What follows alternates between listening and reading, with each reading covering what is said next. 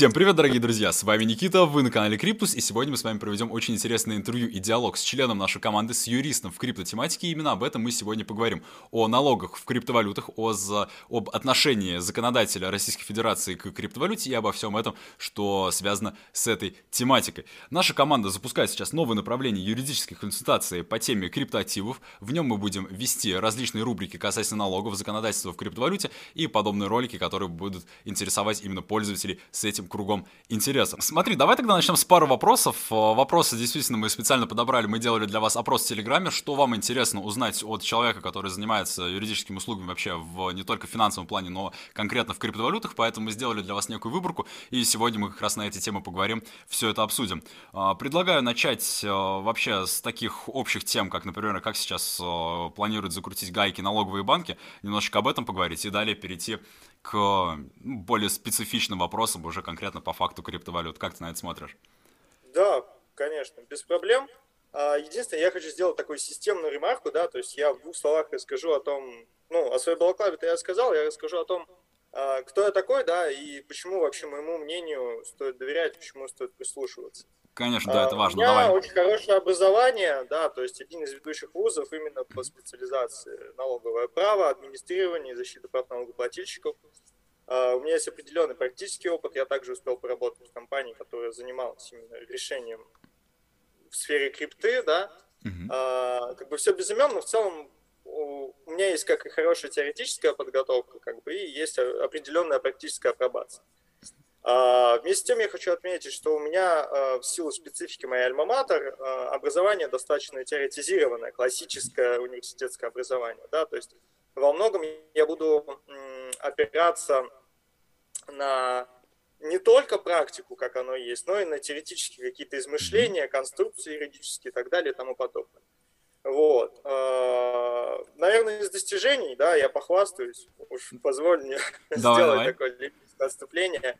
А, одна из самых крупных проверок, в которой я участвовал, это на 4 миллиарда. То есть компании доначислили налогов на эту сумму. А, кейс прошел успешно, так что я думаю, что это показательно да, а, в нашей этой сфере. Вот. Теперь, э, если ты позволишь, я перейду к общему описанию налогового ландшафта, наверное, России. Mm-hmm. Да? То есть я начну с самых простых вещей, и мы будем двигаться по мере усложнений. И еще хочу сделать, опять же, такой э, спойлер алерт, да, то есть это мое личное мнение, это ни в коем случае не проработанная налоговая консультация, и я хочу вот э, сегодня дать э, направление, да, куда смотреть людям, mm-hmm. которые хотят разобраться в вопросе самостоятельно. Потому что есть очень много противоречивых мнений. Э, на сцене ты вбиваешь в Google, как заплатить налоги с криптовалюты, и на тебя обрушивается просто шквал мнений из разных углов. Они все противоречивые, ну и нормальный, здоровый человек через пять минут говорит, нафиг все это, я как бы обойдусь. Спасибо большое. Вот. А, чтобы это вот как-то систематизировать и ужать, mm-hmm. я там такую красную ниточку, по которой можно идти и выйти из темной пещеры. Так вот, а, если говорить честно, да, я как бы в теме давно и могу сказать, что ну, на данный момент не сильно что поменялось. Вот когда только принимали закон о ЦФА и законопроект сейчас о, о цифровых валютах, тогда была достаточно активная дискуссия касательно того, что все наконец-то сдвинулось с мертвой точки, наконец-то у нас будет э, понятно, что с цифровыми активами, но э, по факту этого не произошло. Да? То есть я думаю, что это обусловлено тем, что задача, которая ставилась перед законодателем и, соответственно, этим регулированием, она была несколько иной. Мы ее не, не могли знать, потому что воль законодателя это тайна за семью печатями, которая простым смертным как бы неведома, пока законопроект э, не вступил в силу. Да, то mm-hmm. есть он там может меняться много раз.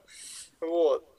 Э, но, тем не менее, сейчас с новыми изменениями, которые вступили в области регулирования, да, то есть в первую очередь в области администрирования, если говорить простыми словами максимально, это в области управления, но mm-hmm. не только налоговыми платежами, но и в первую очередь это отмывочное законодательство, плюс еще мы наблюдаем там заявления со стороны банков, э, что они запускают э, свои экосистемы для цифровых активов. Мы наблюдаем заявление о том, что у нас будет цифровой рубль, который будет третьей формой денег. А, Все это складывается в такой единый пазл, и если максимально сжать итог, то мы готовимся к тому, что у нас будет государственная крипта, mm-hmm. да, то есть э, так называемые CBDC. Э, именно они и займут место классических криптовалют, как сегодня. Сейчас это Дикий Запад, туда mm-hmm. придет государство, и оно будет основным поставщиком. И оно, соответственно, готовит для себя площадку, э, как бы далеко за примерами ходить не надо. Есть Китай, Турция, которых уже государство э, такую политику проводит, и она как бы зачищает потом все это поле э, чисто под себя. Но будущее покажет. Это лишь мое личное мнение и предположение, да, что будет вот именно вот так. Если говорить о том, что мы имеем в данный конкретный момент времени, вот прямо сейчас, то у нас, в принципе, есть э, понятие цифровая валюта, цифровой финансовый актив. А, если кому-то интересно, в Гугле можно поискать статью, а, которая обосновывает, что классическая криптовалюта, например, тот же Тезер, а, он не подходит ни под понятие ЦФА, ни под понятие ЦВ. То mm-hmm. есть это вот что, что-то вообще иное. Потому что там есть э, в законе описаны четко критерии, да, и, соответственно, он под эти критерии ни туда, ни туда не подпадает. Вот. А, то есть вопрос правового статуса до сих пор остается нерегулированным. И мы можем говорить, вот, что это вот Возможно, все-таки эфир, например, будет относиться к ЦИФА, но можно эту позицию и оспорить и так далее и тому подобное. Пока у нас не так много прецедентов, которые бы позволяли что-то говорить. Вот конкретно, что, а, знаете, вот... Что-то однозначное. Я, Mm-hmm. Да, я думаю, что у нас сейчас получится два таких параллельно существующих мира. Один это вот по текущему законодательству цифровые финансовые активы. Я думаю, это будет в первую очередь государственная криптовалюта. Цифровой рубль, возможно, даже будет. И во вторую очередь это у нас будут э, классические криптоактивы, которые нам уже известны. И я думаю, что это будет э, вот с, с принятием законопроекта о цифровой валюте. Ну, пока как бы на данный момент он не принят, это всего лишь законопроект, поэтому сложно говорить. Mm-hmm. Вот. А, если говорить в целом об налогообложении, у нас как бы есть общий принцип, который это регулирует, да, ну, если максимально просто попытаться сказать.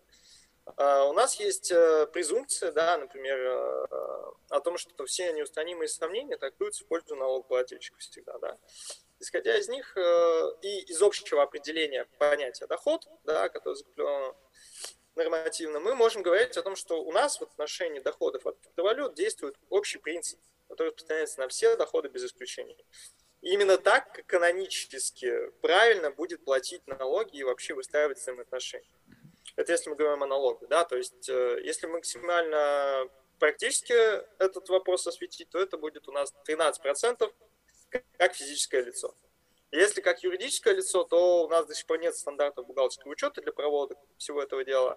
А, конечно, кейсы есть, компании, которые этим занимаются, есть, но вопрос в том, что а, гипотетически я вот как юрист усматриваю какие-то зоны риска, да, определенные в каждом проекте, где можно э, потом нарваться на претензии страны налоговых. Другой вопрос, что реализуются эти риски или нет, это как законом курения о запрете курения в общественных местах. Оно как бы у нас запрещено, но люди курят, и это становится таким выборочным инструментом давления, да, mm-hmm. когда тебя поймали за руку, тогда за тобой пришли, они поймали, как бы, ну, нет и нет, вот.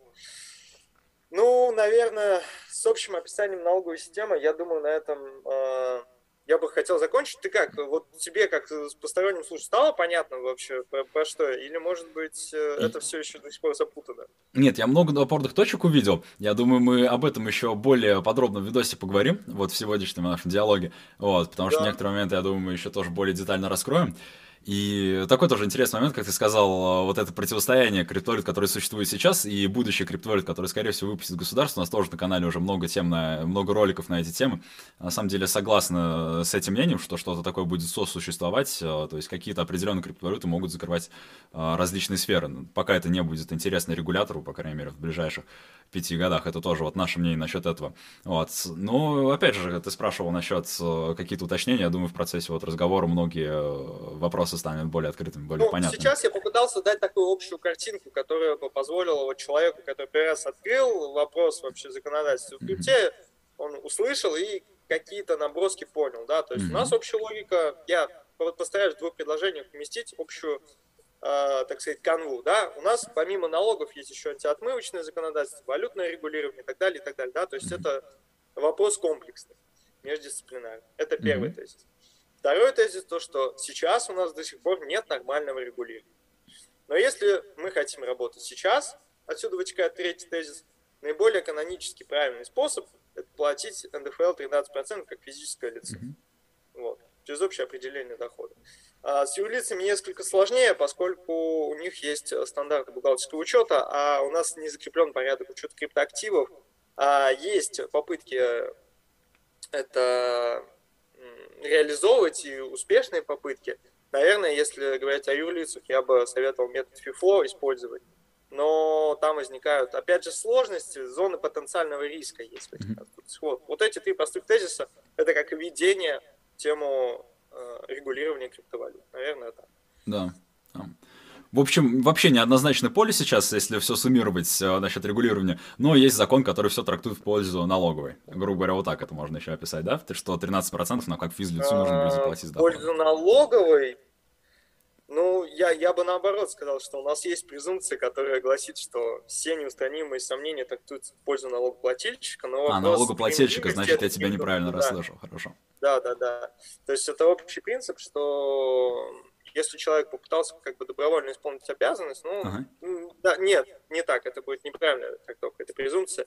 Например, если у нас есть э, неустранимые сомнения какие-то, да, как трактовать конкретное положение закона, да, то есть, например, а, сейчас у нас есть активный спор вокруг э, возможности применения самозанятых, да, то есть mm-hmm. Мы будем трактовать все эти неустранимые сомнения в пользу налогоплательщика, что он белый, хороший, пушистый. Mm-hmm. Вот, но на самом деле вопрос неурегулированности здесь самое актуальное сейчас это не, не отсутствие нормального правополя. То есть у нас есть общая концепция дохода, и с ней как бы худо-бедно, но все работает. Самое главное сейчас то, что мы движемся в сторону тотального контроля, как бы, и государство, вот как сейчас ну, контролирует платежи, оно также хочет контролировать и крипту. Mm-hmm. Вот, вот это, наверное, самый главный вопрос, э, которому стоит уделять внимание. То есть немножко с другой стороны, антиотмывочное законодательство, mm-hmm. а не налоги первоочередно, на мой взгляд. Mm-hmm. Понял. Ну, в любом случае, даже если это трактуется в нашу сторону, мне кажется, все равно этот момент стоит учитывать, учитывать для себя, быть готовым к тому, что могут быть какие-то более жесткие регулирования, потому что это тоже важный момент. И э, введение мы, в принципе, мне кажется, хорошо сделали. Давай поговорим насчет того, э, как вообще состоит ситуация в криптомире сейчас, как состоит, э, как состоит вообще регуляция в криптовалюте сейчас, и разберем уже какие-то некоторые примеры, как на это смотришь. Да, давай. Тогда... Так, ну... М? Да, я, я хотел сказать, что я начну тогда Давай, начинай, да, конечно. А, как я уже сказал, у нас есть помимо норм налогового законодательства, у нас есть нормы антиотмывочного законодательства, это 115 ФЗ, если мы говорим о российской правовой системе. А, еще у нас есть нормы валютного регулирования, и вот последние две как раз-таки это самая страшная штука. А, про антиотмывочное законодательство вкратце, да, mm-hmm. вообще все начиналось с благой целью, да, борьба с финансированием терроризма и легализации доходов, полученных преступным путем. Цель очень хорошая, не спорю. Mm-hmm. Такие вещи нужно контролировать и как бы пресекать, безусловно. Но а, вопрос в том, что в рамках а, применения данного законодательства именно для нашей тематики возникает много вопросов, потому что крипта во многом связана с анонимностью. Вот недавно был, кстати, у Центробанка заявление одного из зампредов, о том, что крипта, мол, используется исключительно для вот, каких-то преступных целей, потому что она анонимная. Ну, вы сами все понимаете, поэтому мы будем очень пристально следить. Но, как бы, сложно с ним спорить, есть такая история, действительно. Вот. И, кстати, кейс Binance, когда их э, служба выдала данные по транзакциям нашим МВДшникам, а, он тоже показывает, что вот э, Иногда крипта используется в преступных целях, как бы, и государство с этим борется, и вполне успешно на данный момент. Ну слушай, слушай наличка, наличка тоже используется в преступных целях, что нам теперь не использовать наличку, это тоже такой контраргумент, как можно приводить. Я с, с таким подходом, потому что, ну, тогда нам нужно запереться дома и вообще ничего делать. Неправильно. Вот. А, самое главное, что эти требования, как бы изначально благие, они трансформировались сейчас в то, что а, государство начинает вмешиваться в деятельность, связанную с криптовалютой, очень сильно. Да? С октября вступает в силу приказ ЦБ о том, что операции, связанные с криптовалютой, будут самостоятельным основанием для блокировки счета. Я сейчас говорю не о недавнем с ним, совсем недавнем письме, где вводились количественные как бы параметры да, для да, да. Да, это, это другая история. Это mm-hmm. вот у нас есть письмо один, вот, которое совсем недавно было, я, к сожалению, дату на память не вспомню, но сущностно там э, ничего такого прям страшного нет, там просто сказано, вот есть определенные критерии и лимиты, которые нужно соблюдать. Mm-hmm. Да? Э, это, по сути, очень даже хорошо, потому что у служб безопасности банков, как у коммерческих организаций, у них есть собственные такие критерии, и у каждого они свои. Сейчас их формализовали, и мы как бы можем хотя бы понимать, да, каких э, лимитов э, нужно придерживаться, чего нужно опасаться, куда обращать внимание. Mm-hmm. Раньше это все было закрыто, это закрытая информация, никто тебе не даст э, как бы параметры работы службы безопасности частного банка, никто и никогда. Сейчас это стало формально доступно, это хорошо. Но дальше, да, как бы если посмотреть. Это, опять же, дополнительный контроль, это а, дополнительное основание для того, чтобы а, запросить документы, спросить, откуда деньги, да, и как бы вывести из тени. А, тех, кто не платит налоги, а тех, кто заплатил, сказать, ну, ребята, что-то тут мало, давайте-ка еще заплатим. Mm-hmm. Вот. Это грустно, но действительно это, видимо, к этому все движется. Я говорю про изменения, которые э, только вступят в силу в октябре, да, Э, там тоже письмо ЦБ, а Центробанк для обычных банков, которые нас и обслуживают, это просто Господь Бог. Никто не хочет потерять лицензию, никто не будет не соблюдать эти э, требования. То есть они в любом случае будут обязательно о том, что, несмотря на то, что по сути это э, хоть и норматив права, это не закон, да, как, но все равно э, он будет работать. Mm-hmm. Э, и здесь у нас просто факт операции с криптовалютой становится основанием того, чтобы заблокировать человеку счет. Если кто-то когда-то сталкивался с блокировкой счета, это целая история его разблокировать. Да. Потому что у нас в законе нет э, определяющего перечня документов, которые бы вот подтверждали операцию. Mm-hmm. Uh, вот недавно мы помогали человеку декларировать uh, доходы от uh, брокерского счета иностранного. И даже учитывая, что это банковская организация, да, то есть счет открыт банковской организации, там иностранный банк просто прислал выписку с пояснениями, там, с расчетом налогов, совсем, да, то есть мы просто перевели на русский язык и представили. А, налоговая сказала, все равно нам недостаточно этих подтверждающих документов, да, вот расчета налогов на основе вашей банковской счета. Давайте все банковские выписки с пояснениями, какая операция за что. А если углубиться в политику бухучет компании, у Э, компании, которые работают с акциями, есть свои режимы бухгалтерского учета. Например, он называется T плюс 2 э, режим, когда по факту совершения операции у тебя выписка в банковском счете отражает одну дату, а фактически операция будет совершена в другую. Mm-hmm. Вот. Э, но у нас там по закону нужно считать дату совершения операции как бы именно по банковскому счету. Ну, то есть там, короче, куча нюансов наслаивается. Казалось бы, в такой простой операции, когда один банк, да, принимает, э, ну, банк из другой страны предоставляет информацию, и вы добавляете ее в налоговую. Казалось бы, все должно быть просто, вот как дважды два, но нет. Да, а здесь он, если мы говорим по крипту, да, в нашем случае вообще нет перечень документов, которые бы подтверждали операцию. И более того, есть судебные кейсы, которые подтверждают, что вот даже ты берешь Binance, верифицированный аккаунт на себя, все бело, пушисто и красиво, и хочешь подтвердить э, расход, да, банк может сказать, ну, знаете, это не подтверждение расходов, идите в суд. Ты пойдешь в суд, а судья, которая, там, извините, но ей уже далеко за 40, mm. она уже там, видела и Советский Союз, для нее криптовалюта это что страшно, особенно если вы там э, относительно в регионе, да, эту процедуру mm будете проводить. Да. Это, извини, перебью, это постоянная практика или это какие-то некие случаи, где вот так вот все происходит?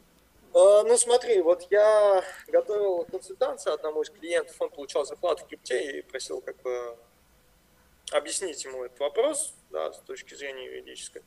А, вот в рамках э, его консультации я искал, находил конкретную практику о том, что а, выписки с личного кабинета бирж не являются подтверждением твоих э, расходов. Mm-hmm. То есть вот у тебя есть скрин того, что ты там купил, например, 1 января э, биточек по 30 тысяч, и вот сейчас ты его продаешь. И э, человеку отказали э, в его претензиях в том, чтобы считать выписку надлежащим доказательством суммы покупки.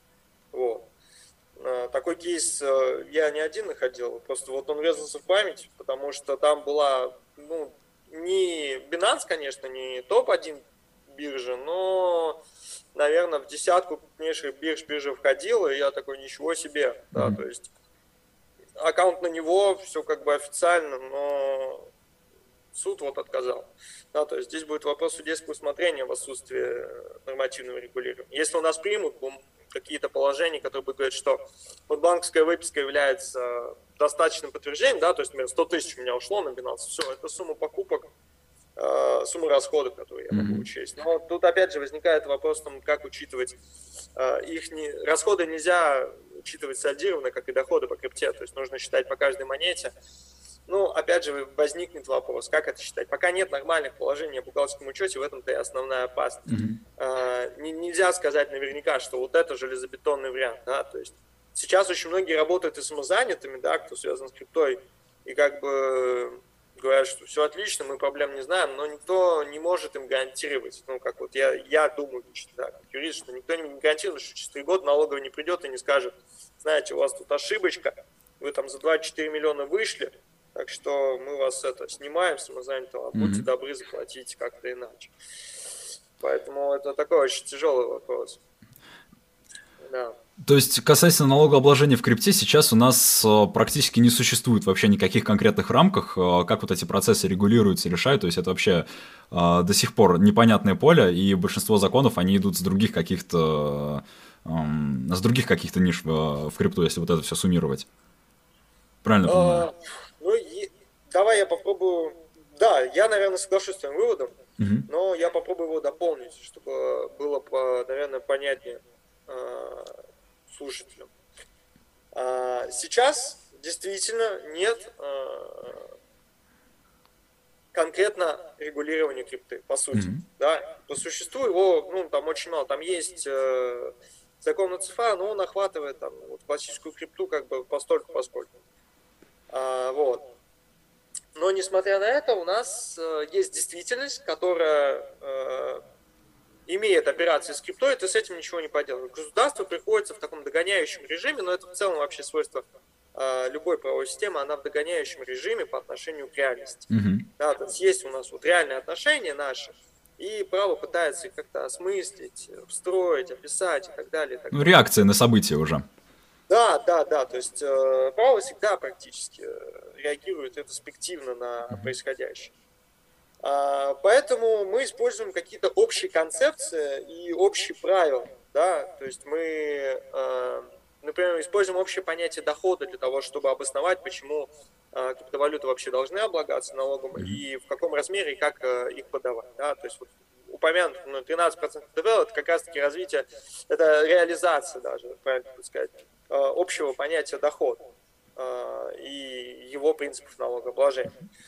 Э, отсутствие конкретики влечет несколько вещей. Первое, это мы не можем всевозможные вычеты, там, всевозможные э, какие-то послабления, преимущества использовать, да, то есть у нас, поскольку непонятно, что это, мы не, ну, например, если бы это было имущество, э, или как у акций, у них там три года владения, если я не ошибаюсь, и ты освобождаешься от налога при, при продаже. У нас вот такого нет, да, то есть в крипте. А, второй момент, который следует из этого, то, что Э, государство очень пристально следит за этим и такое пытается сказать, не-не-не, туда не ходите, оно через, чрезмерно ограничивает, да, и в первую очередь это делается через центробанки и так далее, и так далее, да, то есть у нас вот письма ЦБ, они очень многие, да, там с 17 года, почти каждый год ЦБ говорит, что это денежные суррогаты, криптовалюта это очень плохо, но тем не менее реальность-то есть, и операция все равно Но государство реагирует на это как-то вот очень странно, сомнительно. И Э, сейчас у нас происходит, ну, третий, наверное, аспект, который я не затронул, это то, что сейчас у нас вот налоговая, если брать ее как живой организм, она вот обрастает мясом. Если раньше она была скелетом, то сейчас она уже обросла мясом, позже и начинает выбегать мускулами перед людьми. А, то есть у нее появились там э, инструменты цифровые, которые позволяют там проводить контроль намного более эффективно. Да? А если раньше там налоговый инспектор сам вручную, извините меня, искал, что не так, сейчас это делает алгоритм, ему остается сказать «да», и алгоритм сам еще и вдобавок пошлет э, сообщение о том, что все, все очень плохо этому конкретному платежку, сколько денег он должен. Mm-hmm. Да, я, я, конечно, немножко утрирую, но тем не менее суть примерно такая. Да. Э, ФНС обзавелась очень большими, э, э, во-первых, очень большим объемом информации, которую она аккумулирует. Во-вторых, э, инструментами для обработки этой информации. И в-третьих, аналитическими инструментами, которые позволяют Э, прогнозировать э, риски и так далее и тому подобное. То есть сейчас ФНС по сравнению там, с ФНС, то, что было 10 лет назад, это совершенно разный, на мой взгляд, по уровню организации. Да? И мы движемся к тому, что это только усиливается. И, соответственно, налоговая сейчас начнет задавать вопросы уже не в ручном режиме, а с помощью автоматизации. И, естественно, охват станет намного шире. И больше людей начнет попадать в поле внимания налоговой. Если сейчас у нас тут относительно дикий запад в крипте, то как бы лет через пять, я думаю, что все будет намного более строго. Э, мы сейчас уже видим, что происходит в Европе, вот повсеместное распространение к новым customers, AML, там требований и так далее, и так далее, и так далее. Это все потихонечку дойдет и до нас. Просто на данный момент пока сфера не урегулирована. Да, но значит ли это, что нужно не платить налоги? Я сильно сомневаюсь, потому что три года назад ретроспективное действие как бы претензий налоговой без проблем, а сейчас она уже собирает как бы а, информацию и очень большое количество информации. То есть тогда касательно налогов, э, с чего по закону вообще платятся налоги с работы с криптовалютами? Вот если кратко назвать какой-нибудь перечень или основной фактор. Ну, основное это формулировка, наверное, налог платится с дохода, да, то есть это, причем э, в, в экономическом смысле, да, то есть мы говорим, что доход это правильно будет прибыль, да, сказать, mm-hmm. что мы платим с прибыли, да, то есть доходы минус расходы. Соответственно, налог 12% у нас платится именно с этого. Но самый главный вопрос, доход-то у нас понятен, в принципе. Мы вышли mm-hmm. из крипты 5, у нас там, например, 100 тысяч доход, да, а, самый главный вопрос возникает в подтверждении расходов, потому что mm-hmm. доход у нас упал на рублевую карту, вот мы получили 100 тысяч рублей, все, mm-hmm. вопросов в принципе нет. А вот с расходом возникают большие вопросы, потому что как ты покупал пир-ту-пир, а, как ты подтвердишь, что ты купил вот в такую дату столько-то монет, вот по такому-то курсу? Ну, практически никак, по крайней мере, для налоговой. Как я уже сказал, это очень сложный вопрос подтверждения mm-hmm. расхода. И здесь придется заплатить 12% со всей суммы. А Но ну, если ты там какой-нибудь высокочастотный трейдер, то это будет вообще какой-то ужас, потому что э, подтверждение расходов здесь крайне важно. Mm-hmm. Я даже больше скажу, вот недавно, э, я уверен, ты слышал, на Binance была э, продажа пяти произведений из коллекции Эрмитажа, переведенных да. в NFT. Вот, они всю эту процедуру проводили, насколько, по крайней мере, сообщают СМИ и насколько я знаю, они ее проводили по белорусскому праву, потому что там вот сейчас с регуляторикой все хорошо, там mm-hmm. достаточно понятно, прозрачно, а не по российскому, потому что у нас тут вот как-то вот все очень запутанно mm-hmm. и непонятно. Вот, но на самом деле не запутанно, все просто, да. А, другой вопрос, что в отсутствии правового регулирования начинаются разные трактовки, попытки mm-hmm. притянуть там какие-то э, нормы, потому что реальность требует, э, и люди ищут ответ как могут. Mm-hmm. Да. Но вопрос в другом, пока широкой статистики нет по судебной практике, mm-hmm. она уже будет подтверждать жизнеспособность того или иного подхода. Ну, вот, а если вот люди, допустим, ответ не находят, как ты говоришь, не ищут ответ, и ну, просто налог не платят. Какие есть вообще возможные правонарушения в виде неуплаты налогов? Может быть, по суммам это как-то разграничивается. И какие есть последствия, если мы этого не делаем? Наверное, даже это не только в плане крипты сейчас у нас относится, а вообще, в принципе, в плане любого дохода. То есть какие есть категории преступлений, как можно, какие есть последствия? Ну, ответственность, э, естественно, есть, да. А, если попытаться выразить это в экономическом выражении, сумма составит, наверное, ну, начиная где-то от 20% до 100% от суммы поступлений, ну, в среднем это будет, ну, где-то примерно 50% от суммы э, поступлений, скорее всего, потому что подтверждение расходов – это проблемная тема, ну, либо от суммы дохода получит. Но, опять же, это очень колеблется от кейса к кейсу, зависит от действий налогоплательщика, которому там обратились, как бы, ну, которым стало известно о камеральной проверке в его отношении, ну и так далее. Там, потом. То есть это очень специфичный вопрос, да, размер ответственности, если брать в денежном выражении, он будет зависеть от конкретных действий того, на кого вышли. А, в налоговом кодексе прописаны э, нормы об ответственности, это, если не ошибаюсь, 119-122 применительно для нашего случая. А, Плюс еще у нас э, важно понимать, как я сказал, да, у нас вопрос не только охватывается налогами, у нас есть еще э, требования антиотмывочного законодательства и валютного. Вот здесь очень важно валютное упомянуть, потому что э, по валютному законодательству, э, это особенно актуально, если вы используете иностранный, например, счет для э, вывода крипты. Ну, например, да, вот так вот вы решили использовать, что у вас там есть счет где-нибудь э, юрисдикции, которые не обмениваются информацией с Россией, например, Великобритании, и вы выводите туда денежные средства.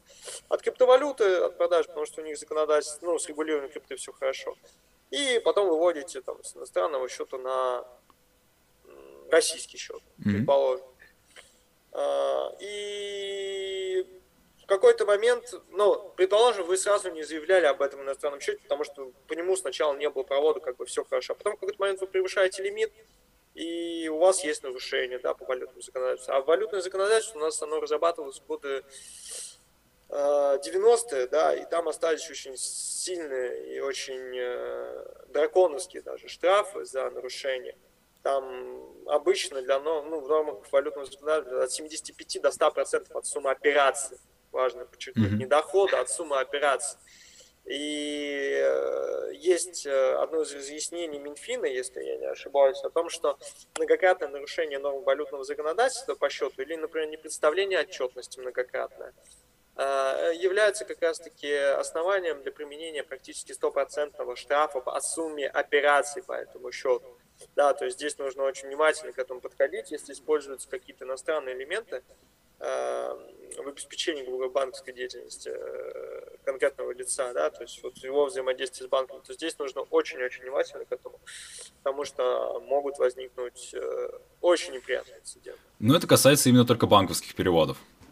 Ну, не только банковских. С недавнего времени сюда включены вообще обязательства Раньше это были только банки, сейчас mm-hmm. электронные платежные системы и любые иные финансовые организации и так далее. И так далее. То есть сейчас вообще о счетах всех зарубежных э, нужно сообщать. Э, вот с нового 21 года, о, уже, уже у нас 21, простите, э, немножко, за 21 год отчетность вот уже нужно будет предоставлять в новом формате, и, соответственно, будут применяться новые требования. А тогда от какой суммы мы вообще будем интересны, ну, любому регулятору, регулятору, не в плане, теоретически, естественно, там, любой налог нужно облагать, да, любой доход нужно облагать налогом, а в плане, в плане практики, насколько система сейчас может обработать такое большое количество объема информации, то есть есть же определенный какой-то ну, порог, на который будет закрывать да, глаза. Я, я понял твой вопрос, да, э, он заключается в том, грубо говоря, насколько, с какой суммы мы начинаем становиться интересным налогом, да, да? Я думаю, я лично думаю, это мое просто предположение, да, я сейчас объясню, из чего оно исходит, но мое предположение заключается в том, что э, сумма э, 600 тысяч рублей в месяц и mm-hmm. наличие определенного годового лимита, ну, наверное, в размере 2 миллионов, где-то так. То есть вот если единоразово 600 тысяч за месяц прогнать, ну и плюс есть еще лимиты на разовые операции, да, как бы там тоже возникает вопрос. Э, почему именно эти цифры я назвал? А недавно у нас, э, все знают, произошло же ковидная, ковидная эпидемия, и в этой связи государство выделяло помощь. Mm-hmm. Вот. А, в рамках предоставления этой помощи как раз-таки появился термин подозрительно бедные. А, это люди, у которых не бьются доходы с расходами. То есть, например, у человека там пятикомнатная квартира, а он говорит, ну, знаете, у меня официально доход очень маленький, я как бы готов получить эту помощь, имею все основания. И, ну, как бы государство, там тоже не дураки сидят, да, в, представи, в органах государственных. Ну, как бы информационная система сейчас позволяет выявлять этот разрыв. Mm-hmm. Да? Это первый э, тезис. Второй тезис, который как бы приводит меня к таким выводам, это усиление, даже не так, не усиление, смещение точки контроля налоговой с доходов на расходы. Если раньше налоговая следила за доходами, откуда поступает и так далее, сейчас она следит еще и за расходами. А подтверждение этому, например, сервис «Мой чек онлайн» э, от налоговой службы, вы можете зайти и посмотреть, там сейчас отображаются покупки, по-моему, э, в районе 200 рублей, там мобильная связь, какие-то мелкие траты, но это лишь часть сервиса, которую нам показывают. Никто не гарантирует, что налоговая сейчас не агрегирует и не собирает там модельки на каждого человека, а, поскольку там он тратит, например, в месяц, да, какой-то свой портрет. Еще важно понимать, как сейчас работает любой бизнес, да, у нас есть контрольно-кассовая техника, это вот эти mm-hmm. вот штучки, которые дают вам чеки при покупках. Mm-hmm. А сейчас а, у нас расширяется м, группа товаров, которые подлежат обязательной маркировке, да, то есть если когда это начиналось года три назад, если я не ошибаюсь, может быть больше, Э, там это было буквально один, одна-две группы, меха, ювелирка, еще что-то. Ну, то есть вот буквально вот чуть-чуть. Сейчас это перечень становится шире и шире. каждая пачка товара, там, например, пачка сигарет, вот, mm-hmm. они точно имеют сейчас эту маркировку, она имеет свой уникальный, грубо говоря, номер. Банк э, при обслуживании операции передает контрольно-кассовый техник передает информацию об этой маркировке. Банк знает, кто совершил операцию, да, она знает его там ФИО, номер и так далее, и так далее. И, то есть мы можем проследить полное движение товара, начиная с даты его производства, когда на него маркировка была нанесена, до конечного потребления, и весь финансовый поток. Mm-hmm. И, соответственно, а, все это проходит через налоговую.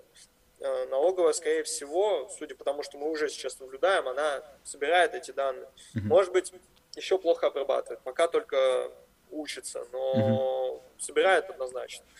Да? И, соответственно, поскольку я, как вот в первом тезисе сказал, у нас есть уже темы подозрительно бедные, сейчас контроль э, соотношения доходов и расходов, он как бы будет очень, очень серьезный. Mm-hmm. Поэтому 600 тысяч это условная сумма, при которой, наверное, если у вас там среднемесячные там, проводки по картам в районе 100-200 тысяч, не вызовет никаких вопросов. Там, если у вас, извините меня, по карте проходит десятка в месяц обычно, и тут вам резко валится 600 тысяч, а банк, скорее всего, заблокирует операцию. Mm-hmm. Ну, хотя бы можно будет поспорить, э, потому что, как я сказал, вот у недавнего письма ЦБ есть преимущество в том, что там прописаны критерии для блокировки. Mm-hmm. И, как бы, несмотря на то, что многие из них резиновые, оценочные, но есть хотя бы за что зацепиться, попробовать оспорить такую блокировку, если будет в рамках этого э, предписания блок прилетит. А, скажи, пожалуйста. Появляются хоть какие-то шансы на разблокировку. Вот просто по теме расхода и дохода. Снятие наличных с карты, это считается как расход или же это какой-то другой вид операции? А, снятие наличных это вообще прям это красная тряпка для банков. Угу.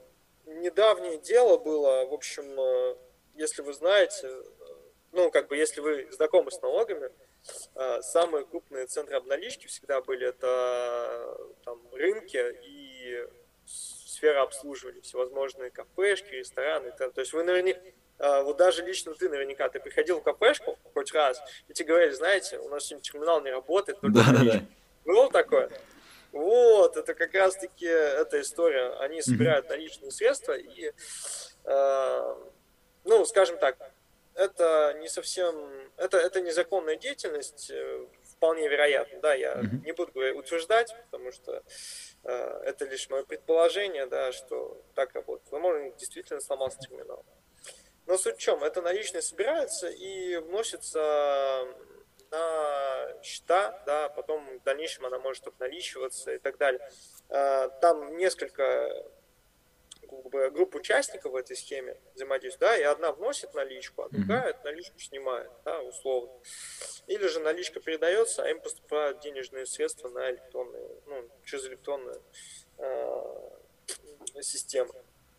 И как раз-таки вот недавнее было дело, э, одному из крупных э, так скажем, заведений или сетей, правильно будет сказать, общепита в Москве, я не буду называть название, у них было дело, налоговые претензии, опять же, и одним из доказательств со стороны ФНС выступило, что регулярно вносились денежные средства на счет жены владельца, да, причем в иностранной валюте, а со счета супруга, он как раз таки, по владелец э, этой сети, они снимались, да, mm-hmm. то есть э, снятие наличных, э, это вообще, ну, и внесение наличных, это такой вот, ну, э, если это делается регулярно, часто и на большие суммы, это вызывает вопросы, скажем так. Mm-hmm. Вот, мое личное мнение, опять же.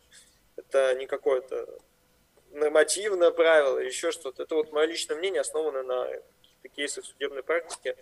А, что используется в доказах. Вообще в снятии наличных в разумных пределах ничего страшного нет.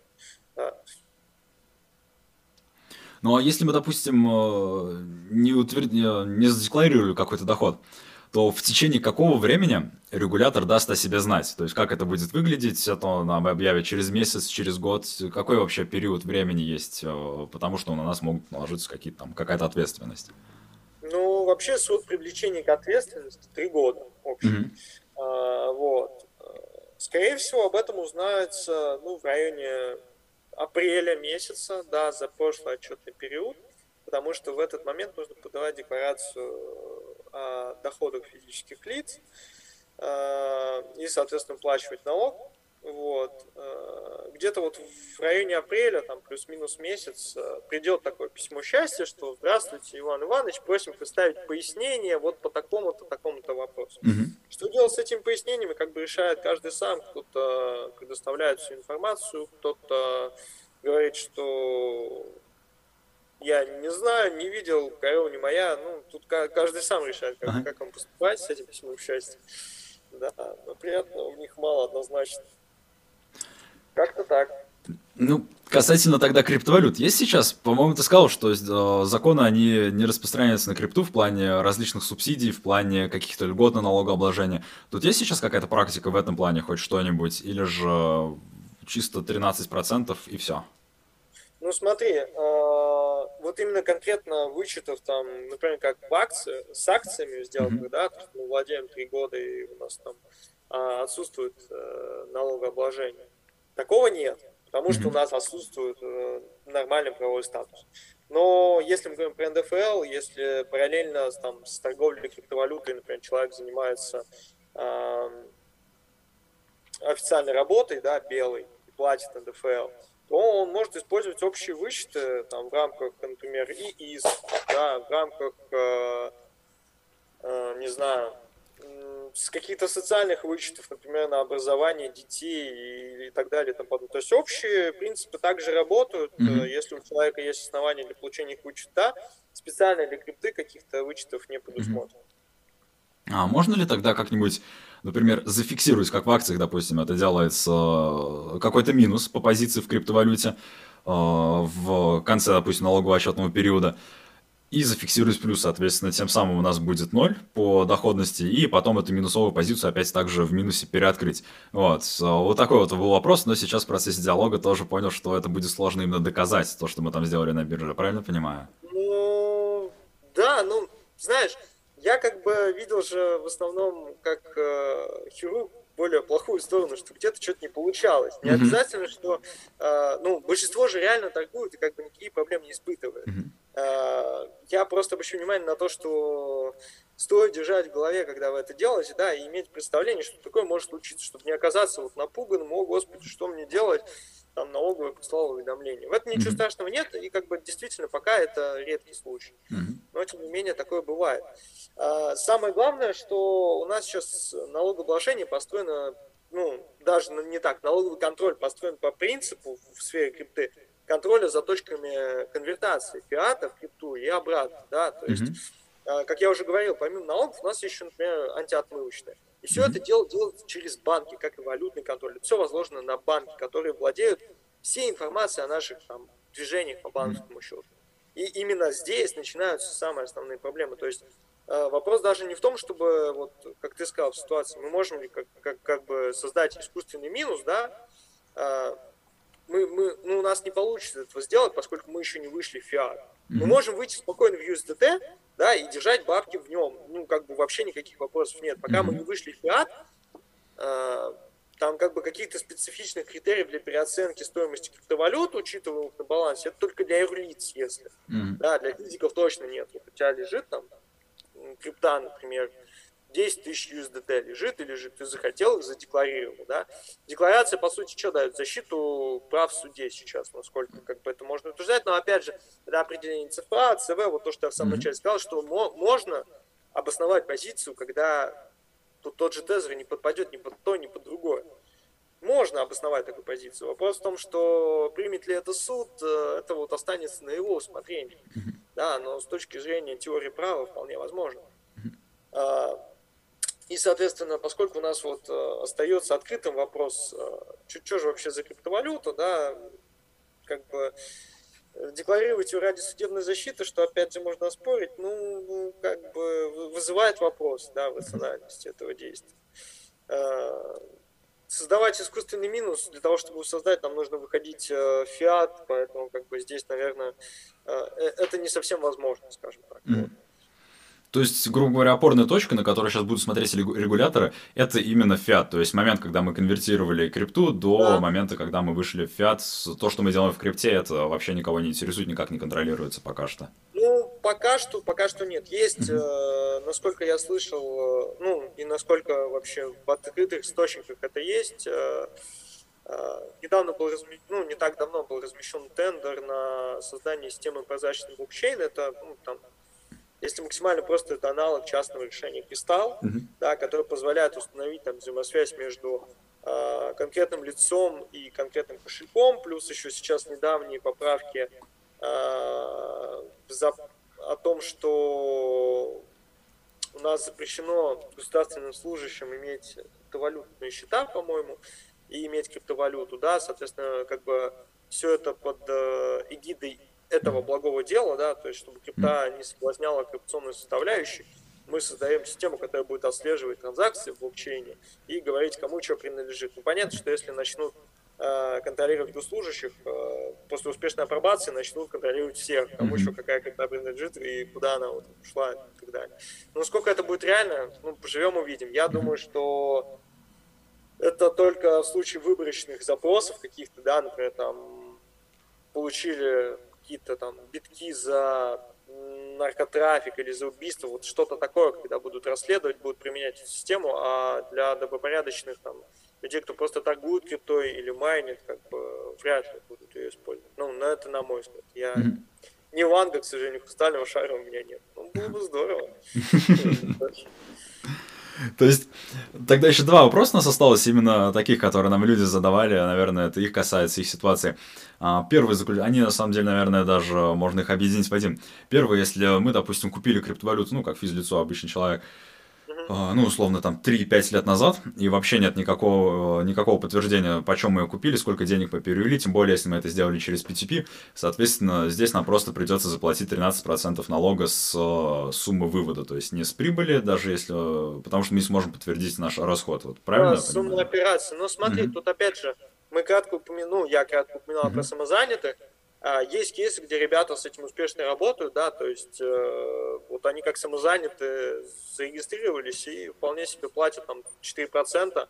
Есть даже там зоны, как они, опережающего социально-экономического развития, например, у вас в регионе, посмотрите. Uh-huh. Там стоит, ну, для майнеров, кстати, особенно актуально, там своя стоимость электроэнергии, там э, своя ставка этого налога, плюс еще самозанятым там дают э, Э, возможность вычета, по-моему, в размере 10 тысяч рублей, там, mm-hmm. что-то вот такое.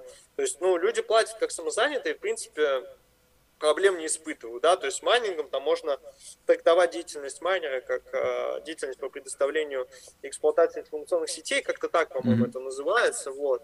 Э, соответственно, есть такие кейсы, но просто нужно понимать, что самозанятым к вам могут прийти и сказать, ну, знаете, вот, э, там, поскольку налоговая знает уже все ваши объемы, она может сказать, что, вот, знаете, вы не могли быть самозаняты, вам нужно было и как ИП, и как бы это, ну, на мой взгляд, очень легкая там, палка для налогового инспектора. Mm-hmm. Как бы Ну, реализуется ли этот риск, это большой вопрос, никто не знает.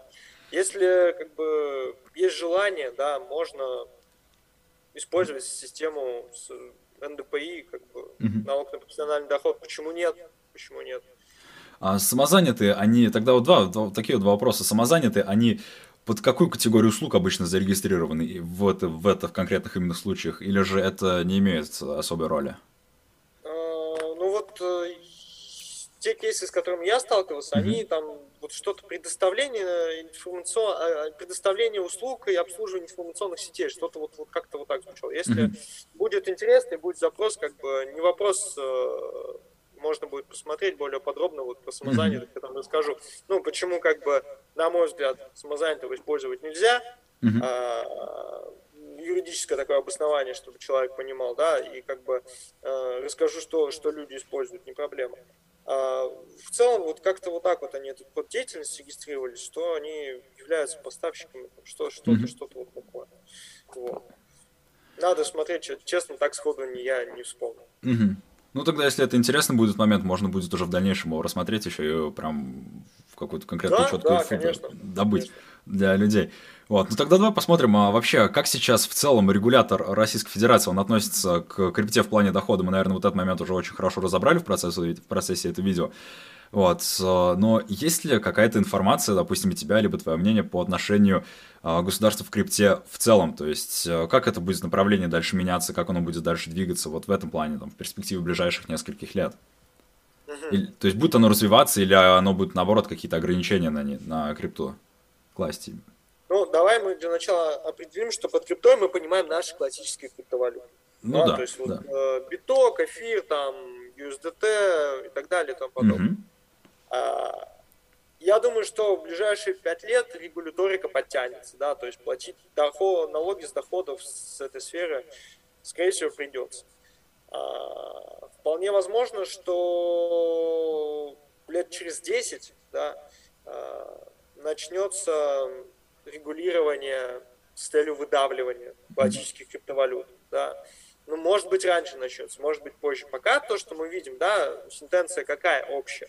Куча писем от ЦБ, от э, том, что это денежный суррогат и так далее, да, то есть позиция государства здесь понятна, классическую крипту оно не любит.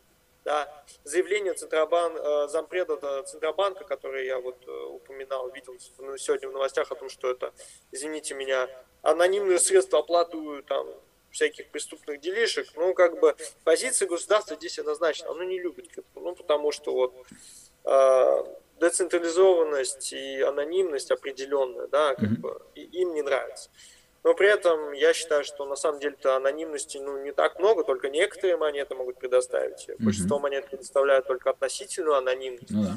Да, э, как бы говорить о том, что, знаете, вот у нас все э, наступила такая либерия, то как бы нельзя, mm-hmm. на мой взгляд. А государство, естественно, будет пытаться получить с этого доход, потому что я, кстати, смотрел э, исследования по странам за, за, за, за, за, за 20 по-моему, год, не соврать бы, да. Э, я, к сожалению, не погружался в методику исследований, но суть там такая, что э, по странам разбита сумма доходов, полученных на э, торговле одним только биткоином. То есть мы не берем альты, не берем там э, эфир, тот же один из самых да, объемных. Мы берем только биток, и Россия, э, граждане России, да, заработали на этом э, что-то порядка двух миллионов, по-моему, долларов, если я не ошибаюсь. Вот. А у нас, чтобы ты понимал, вот недавно было изменение в законодательстве, 15% НДФЛ для суммы определенных ввели, по-моему, больше какие. Неважно, в общем, у нас повысили сумму НДФЛ, ну, как, так, так называемый налог на богатых. Uh-huh. В новостях ты определенно слышал.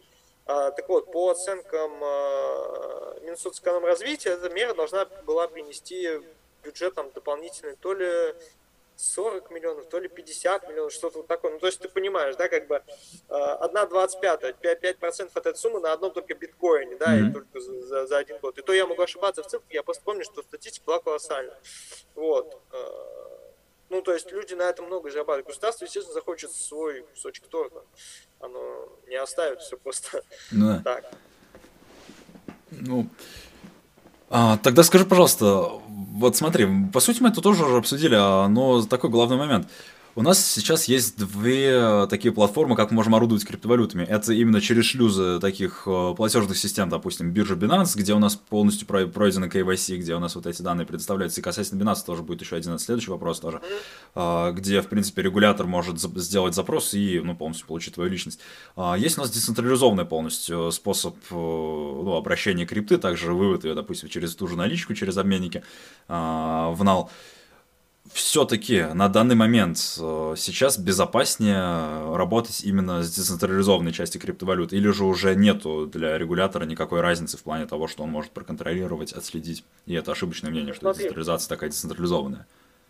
Про децентрализованные обменники, что именно мы имеем в виду? Если мы имеем в виду конторы, которые обменивают крипту на нал, это как бы одно, да? Угу. В классическом понимании же децентрализованные обменники это Э, что-то типа панкейка или суши свапа, да? Я правильно же понимаю? Да, ну вот именно децентрализованный обменник я имею в виду в том плане, что вот мы завели стейблы, допустим, э, через NAO в крипту, после этого поторговали ими также на, суши, на суши свапе, на унисвапе, на панкейке, не заводя их на биржу и, допустим, хотим зафиксироваться обратно в налик. То есть есть какие-то преимущества вот этой стороны над биржевыми? Ну, Смотри, по-моему, здесь вот в той схеме, которую ты описал, э, эта наличность никак не, фигу... не фигурирует. То есть э, в выражении там, государственного контроля этой наличности не существует. Угу. Да, то есть она не знает, что например, государство не знает, что именно этот навык принадлежит тебе, именно ты торговал этой криптой и ты получил доход. Да? То есть это ну, нужно понимать, что если это, это в любом случае нарушение законодательства и. Ну конечно, да так, так поступать не следует, да, то есть э, это возможная ответственность, это нужно понимать, мне кажется, когда ты делаешь. А, у нас-то с белыми и пушистыми способами, когда у тебя пройдена э, полная регистрация на Binance, и ты э, добропорядочный там трейдер и пытаешься через peer-to-peer вывести, да, э, там есть судебные кейсы касательно мошенничества, то есть человек, например, там, переводит 200к, uh-huh. э, за крипту, и такой потом пишет заявление, вот мою карту угнали, там это все кардеры нехорошие, у, осуждаю, вот, и подавал иск к получателю неосновательное обогащение, но слава uh-huh. богу, это, по-моему, был арбитраж, нет, нет, не арбитраж, это был суд общей юрисдикции где-то на севере нашей страны, на северо-востоке, вот там не помню, где именно. А, там суд встал на сторону получать, потому что он предоставил все скрины, такой, типа, вот, как бы, сделка была заключена, я криптовалют перевел, как бы, все хорошо. Вот, но вместе с тем и были кейсы, когда подобное обращение, как бы, мошенника, да, по сути, а, он перевел деньги, получил крипту, и потом говорит, ну, деньги я перевел по ошибке, да, uh-huh. такие требования тоже удовлетворялись, и в этом есть ну, определенная проблема. У нас даже вот, как бы мы говорим, если есть белый, пушистый, там, условно, способ э, продавать через Binance, все равно могут возникнуть вопросы гипотетически. Uh-huh. Э, что уж говорить про черные способы, типа uh-huh. налички, да. Ну, каждый сам решает, как, какой ему способ э, приятнее, лучше, да. Я, например, с точки зрения юридических рисков бы, да, склонялся к тому, чтобы использовать Binance, mm-hmm. как одного из самых крупных, да, э, заявляться и, соответственно, платить как физическое лицо НДФЛ 13%. Вот. Но тут, тут уже каждый, каждый сам смотрит, как э, ему удобнее, и каждый должен понимать, что ему только отвечать за это. Ну, конечно. Как деньгами, так и, угу. возможно, своей свободой. Вот Binance еще, кстати, недавно же ввел API, наверное, ну, ты тоже в курсе, а, насчет того, что он теперь регулятором будет предоставлять э, движение по твоему криптосчету вообще, то есть все операции там будут видны. Насколько я понимаю, э, регулятор создает какое-то свое программное обеспечение, свой какой-то механизм, подключается к Binance и подтягивает оттуда все данные на всех пользователей, которые его интересуют. А насколько сейчас нас интересно вот в России готов какой-то механизм, готов ли он вообще, будет ли он делаться, по твоему мнению, либо, может быть, у тебя есть какая-то информация, которая сможет вот э, такие данные обрабатывать, с ними работать? Ну, смотри, вообще, я думаю, что, ну, насколько я разбирался в вопросе, да, API предоставляет возможность тебе самому выгружать какую-то данную, какую-то информацию для налоговой отчетности по твоему счету. Mm-hmm. А, о том, что это передается регулятору, я как бы не, не слышал, честно скажу. Mm-hmm. Да, есть прецеденты, когда Binance сливает информацию, это как бы бесспорно.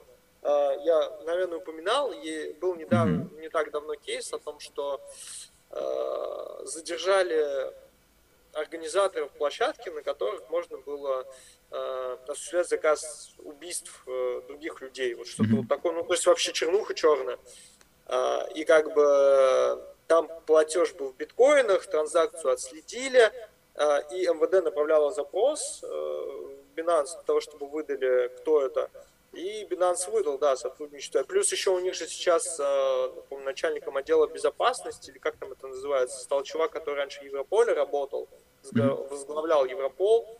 Соответственно, у него наверняка там связи как бы есть, и это все будет, э, ну, все-таки двигаться в сторону того, что обмен информацией будет, да, ну, мое мнение. А, пока, насколько сейчас известно мне, информация автоматически не передается. Mm-hmm. Вот, но в ближайшем будущем, скорее всего, да, будет. Понял, понял. Потому что мы думали, что это именно будет и в автоматическом режиме в налоговом в ближайшем будущем, что, но что они сейчас выборочно могут подтягивать. Но хорошо, что сейчас это еще а, не так возможно но для многих. Это мое предположение. Mm-hmm. Я, к сожалению, не имею прям вот прямых выходов на там, руководство Binance, на и главных программистов, кто бы знал, там, что, что они точно делают.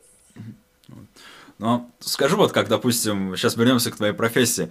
Насколько перспективно сейчас, а, возможно, другим юристам, людям с юридическим образованием, либо которые только собираются поступать на этот факультет, а, на это направление, Куда им сейчас э, стоит двигаться? Перспективно ли, ты думаешь, будет двигаться именно в поле крипты? Потому что, как мы это сейчас понимаем, а, ну, практически нет специалистов в этом поле, потому что нет определенных каких-то рамок. В какую сторону, в какое управление им стоит углублять свои знания? Будь это, допустим, какие-то э, налоговые финансовые моменты, либо это больше смарт-контракты, и как это исполняется именно технически в соответствии с законодательством. Есть у тебя какие-то мысли на этот счет? Ну, я начну с того, что я сам когда-то писал научную работу по смарт-контрактам, когда это еще не было популярно, ага. когда только начиналось. Вот. А, ну, я, наверное, не настолько опытен пока что, я еще молодой сам, вот. Но мое мнение, что, как и во всех сферах в целом, да, юриспруденция тоже начинает двигаться в сторону междисциплинарного подхода, mm-hmm. да, то есть уже просто быть хорошим юристом, это, этого будет недостаточно, наверное. А рынок будет хотеть людей, которые решают еще помимо этого, например, в технической реализации, да, каких-то возможностей там, для смарт-контрактов, если мы говорим, да, не только разработать там юридическую модель там, а, движения, там, например, если мы говорим, э, например, приход прав собственности, закрепленный в NFT, да, там не только обосновать, почему mm-hmm. у нас там NFT следует за судьбой там основной вещи при передаче права собственности и так далее, и так далее, но еще и технически это реализовать, да, то есть не только ставить договор, но и э, программную часть подогнать в соответствии с этим договором, ну или хотя бы понимать программную часть, чтобы проконтролировать, что программист сделал правильно, да, потому что, э, например, вот я упоминал про Binance э, и выход э, э их картин э, пяти штук э, совместно с Эрмитажем в форме NFT, там очень-очень-очень много вопросов возникало в плане технической реализации, как mm-hmm. это сделано. Да, то есть э, нужны будут юристы, которые смогут ответить на эти вопросы. А, если говорить про какие-то дополнительные там сферы права, наверное, я бы выбрал интеллектуальную собственность, корпоративку, добавок к налогу. Вот, mm-hmm. на мой взгляд, это прям ну, такие сферы, которые вот в области, связанной с криптой, будут очень сильно развиваться. А, я недавно общался еще с ребятами с Минцифры, у них а, как бы на блокчейне много потребностей, да, есть в аналитических э, кадрах, которые как бы вообще понимают, что такое блокчейн, как он работает. Потому что, а, например, запросы поступают там, на уровне а, типа, а как можно прикрутить блокчейн к аэропорту, ну, типа, как к деятельности всего аэропорта, да, как бы. И вопрос такой, ну, как бы, можно, ну, в данном конкретном кейсе был топливно-энергетический комплекс снабжения аэропорта. Вот Э, что-то подобное запускали в Шереметьево, по-моему, Лукойл, там у них э, поставщик mm-hmm. всей, всего топлива. Вот, они запустили там систему учета автоматизированную, но как бы для блокчейна это же, ну, на мой взгляд, это не нужно блокчейну. То есть вопрос децентрализации хранения данных, как бы, о, о количестве топлива в, там, в танкерах, ну, за, зачем? Да, то есть как бы здесь не требуется этого, на мой взгляд. Да. То есть здесь блокчейн впихнули ради того, чтобы сказать, о, мы на блокчейне сделали, мы молодцы. Ну, молодцы, да, но вопрос же в экономической эффективности такой движухи. Зачем вы это сделали? Вызывает вопрос, вам достаточно было обычно CRM-систему накатить нормальную, и все было бы хорошо, те же по результату достигнуть. Ну, может быть, я просто не знаю подробности, да, это вот э, краткое ревью, ко мне как-то вот знакомая там, коллега обратилась с этим вопросом, и получилось, что вот я так кратенько посмотрел, и у меня вот сразу в голове возник вопрос, типа, а зачем? Да, и это показывает, что люди, которые разбираются вообще хотя бы фундаментально, что такое блокчейн, что он дает, это уже огромный плюс, и на этих людей уже есть запрос. Mm-hmm. Да. И, как бы что будет дальше, сложно сказать, но мне кажется, что запрос будет только расти. Mm-hmm. Ну, спасибо в любом случае за информацию. Прям очень много ценного, я думаю, я и для себя э, почерпал. Думаю, люди тоже очень много для себя узнали. А, слушай, может быть, есть какие-то интересные, может быть, забавные случаи в своей практике или какие-то необычные прям такие кейсы, которыми тебе хотелось бы поделиться, которым тоже можно было интересно э, послушать? Такие. Ну, необычные кейсы. Угу. На самом деле, каждый кейс необычный. Когда вот человек обращается, это всегда очень необычно, потому что у каждого там свои задачи, и каждый новый, новое какое-то вот взаимодействие с клиентом, это всегда вау, круто, пушка, волына, петарда, там, лава, пол и так далее. Но, наверное, самое забавное это налоговые проверки, а, потому что часто это такое прям столкновение льда и пламени противоборствующих интересов. Иногда, конечно, ну, это не так часто бывает, что это прям жар такой э, сражение. Чаще всего это бывает, что все делают свою работу, всем скучно, но иногда это бывает прям огненно. И один раз так э, в налоговой службе один из инспекторов заявил, что они налоговый спецназ. Он так очень бравировал. Такой, мы вас, мы тут налоговый спецназ, мы не просто так. Вот. Но в итоге они, к сожалению, проиграли. А мы выиграли, вот. Наверное, после этого он перестал говорить, что он налоговый спецназ. Но этого, этого я уже не узнал. Раненый спецназ. Да, вполне возможно. Вот, но выглядело это вообще неописуемо. Нужно было видеть его лицо с каким uh-huh. серьезным видом, говорит, что да, мы, мы такие, uh-huh. вот такие. И потом та-та-та-та. Спецназом оказались Но как бы чувство победы все-таки приятное. Ну, конечно, крутое чувство. Круто, круто. Спасибо. Так. Так, я надеюсь, что нашим э, зрителям было понятно. Да? Э, для простоты э, я взял на себя смелость подготовить э, от команды Cryptus, да, и согласовать с ними такую краткую памятку, почему вообще стоит задуматься о налогообложении, да, если вы работаете с криптовалютой. Я думаю, Никит, ты скажешь, это будет под видео. Там. Да, конечно, да. Смотрите, мы сделали для вас презентацию. А, небольшую вообще о том, э, в чем стоит задуматься в теме налогообложения в крипты, какая, как сейчас опять же выглядит ситуация, это прям такая небольшая памятка, а, какие сейчас вообще есть схемы решения, как мы можем тоже вам помочь в этом, вот условно Криптус Юрист. И, грубо говоря, мы, мы все ссылки оставим в описании под этим видео. И помимо этого мы тоже для вас запустим определенного телеграм-бота или телеграм-чат. В общем, вы все увидите по ссылкам в описании. Там вы сможете сделать э, две важные такие вещи. Во-первых, э, просто на бесплатной основе задать интересующие какие-то вас вопросы, то есть получить, э, возможно, меню-консультацию по вашему вопросу, по каким-то более-менее стандартизированным, получить направление, о чем вы можете подумать поразмышлять. И второй момент очень важный, мы также там запускаем уже полноценное сопровождение либо консультации по каким-то конкретным глубоким вопросам, но опять же это будет справедливо уже проводиться на платной основе. И, соответственно, а, ну, я думаю, множество людей сейчас будет очень заинтересовано сейчас, либо в ближайшие несколько месяцев лет по этой теме. Поэтому вот такую штуку мы сейчас для вас запускаем, и я думаю, многим сможем а, в определенных вопросах помочь. А ты что-нибудь хочешь еще добавить в этом плане? Наверное, я добавлю, что наши памятки это такие, ну, как вот сегодняшний разговор был, красная нитка, да, mm-hmm. человеку, не погруженному в тему, это даст какой-то вот фундамент, с которого можно начать самому. Я лично верю, что человек может разобраться вот при желании в любом вопросе самостоятельно. Конечно. А, поэтому мы даем вот этот фундамент, с которого начать, да, чтобы не было там потраченных пустую тысячи часов на выслушивание непонятно чего, чтобы начинать сразу двигаться в правильном направлении. Ну, со структурированной информацией да, какой-то. Да, да. А если мы говорим о консультациях, то это уже, если там как у вас какой-то конкретный кейс, который требует проработки, как бы это mm. уже ну, нужно искать судебную практику, это там, ну, достаточно долгий процесс, все-таки, да, я с тобой согласен, что это заблат, но опять же, это если какие-то там сверхузкоспециализированные вопросы, или прямо вам нужно сопровождать, что вас взяли, и вот этот путь, который человек должен пройти сам, вас привели за ручку, и сразу mm-hmm. к результату, вот, ну, это уже, естественно, э, другие условия работы. Mm-hmm. А так, э, помочь э, советам страждущим, это всегда правильно. Конечно. Вот. Что ж, тогда давай будем немножечко заканчивать. Э, скажи, может быть, от себя хочешь что-то добавить, э, какие-то моменты еще рассказать, пожелать, может быть, э, зрителям что-то. Ну, в общем, твои слова.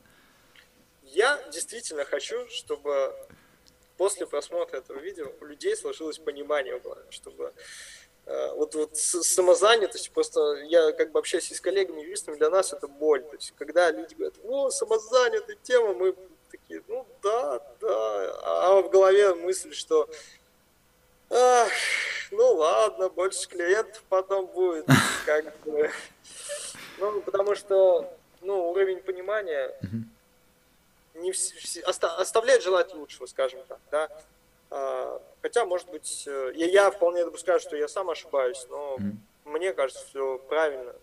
Именно отказаться. От идеи самозанятого, начинать разбираться в вопросе, как, как, как я в одной, э, в одной из презентаций нашей в конце, там очень хорошая фраза, которая мне нравится. А, Не злите налоговую, слушайтесь маму и кушайте вовремя. Хорошие слова. Спасибо тебе большое за то, что дал возможность выступить э, на широкую аудиторию. Это очень приятно. Да, сами. А, огромное спасибо тебе за эту возможность. Сами тебе огромное спасибо за информацию. Действительно, считаю, для меня много ценных моментов почерпнул, а, потому что, ну, потому что действительно много полезной инфы было. Надеюсь, что вы сделали для себя то же самое.